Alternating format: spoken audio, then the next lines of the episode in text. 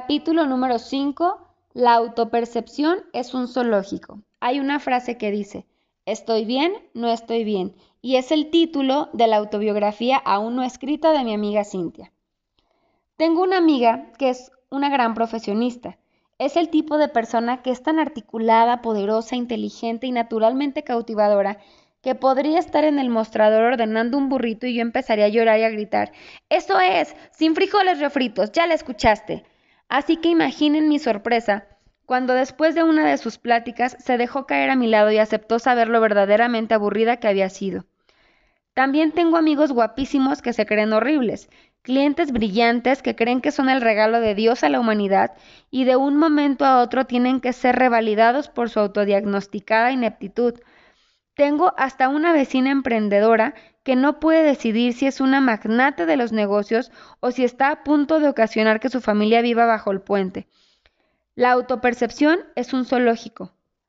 Pasamos la vida entera navegando, sin rumbo entre nuestra infinita gloria y el miedo de que no solo somos absolutamente incapaces, injustos, perezosos, horribles, sino que solo es cuestión de tiempo antes de que alguien más se dé cuenta.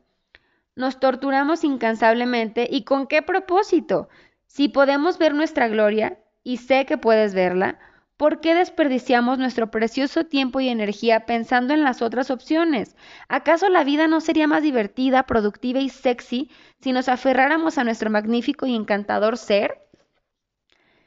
Es igual de fácil creer que somos asombrosos como creer que somos criaturas horribles toma la misma cantidad de energía y la misma concentración. Entonces, ¿por qué preferimos tanto drama? ¿Alguna vez te has dado cuenta de cómo cuando alguien a quien admiras hace algo fenomenal, no te sorprende y hasta te alegras por él o ella, pero no te sorprende? Por supuesto que hizo algo fenomenal, es una persona fenomenal. Pero que tú veas lo maravilloso que eres es como empujar un malvavisco gigante por una colina. Sí, aquí vamos de nuevo. Vamos, vamos, somos maravillosos. Ups, se nos está resbalando. Se nos está resbalando por la izquierda. Empuja, muy bien. Estamos bien, espera, ahora nos estamos resbalando por la derecha. Corremos de un lado a otro dando un paso adelante y catorce atrás cuando es completamente innecesario. Mejor, trata de verte a través de los ojos de alguien que te admire. Ellos lo entienden, creen en ti ilimitada e indudablemente, ellos no están conectados con tus, inseguridades y creencias negativas sobre tu persona. Lo único que ven es tu infinita gloria y potencial. Conviértete en uno de tus aficionados más, más asertivos. Vete a ti mismo desde afuera, desde donde tus propias dudas no pueden alcanzarte y contempla tu brillo puedas escoger cómo ver tu realidad. Entonces, ¿por qué cuando es turno de percibirte a ti mismo, escogerías ver algo distinto a una gran estrella de rock? Eres un chingón. Lo fuiste cuando llegaste gritando a este mundo y lo sigues siendo ahora. De no ser así, ni el universo te hubiera hecho caso, no te puedes equivocar lo suficiente como para que tu chingonería desaparezca. Es tu esencia, es quien eres y quien siempre serás y no la puedes perder. Eres amado enormemente, ferozmente y condicionalmente.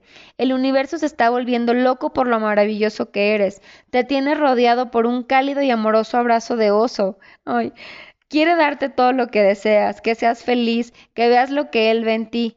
Eres perfecto. Pensar cualquier otra cosa es tan inútil como pensar que un río tiene demasiadas curvas, o que se mueve muy lento, o que sus rápidos son demasiado veloces. ¿Quién lo dice?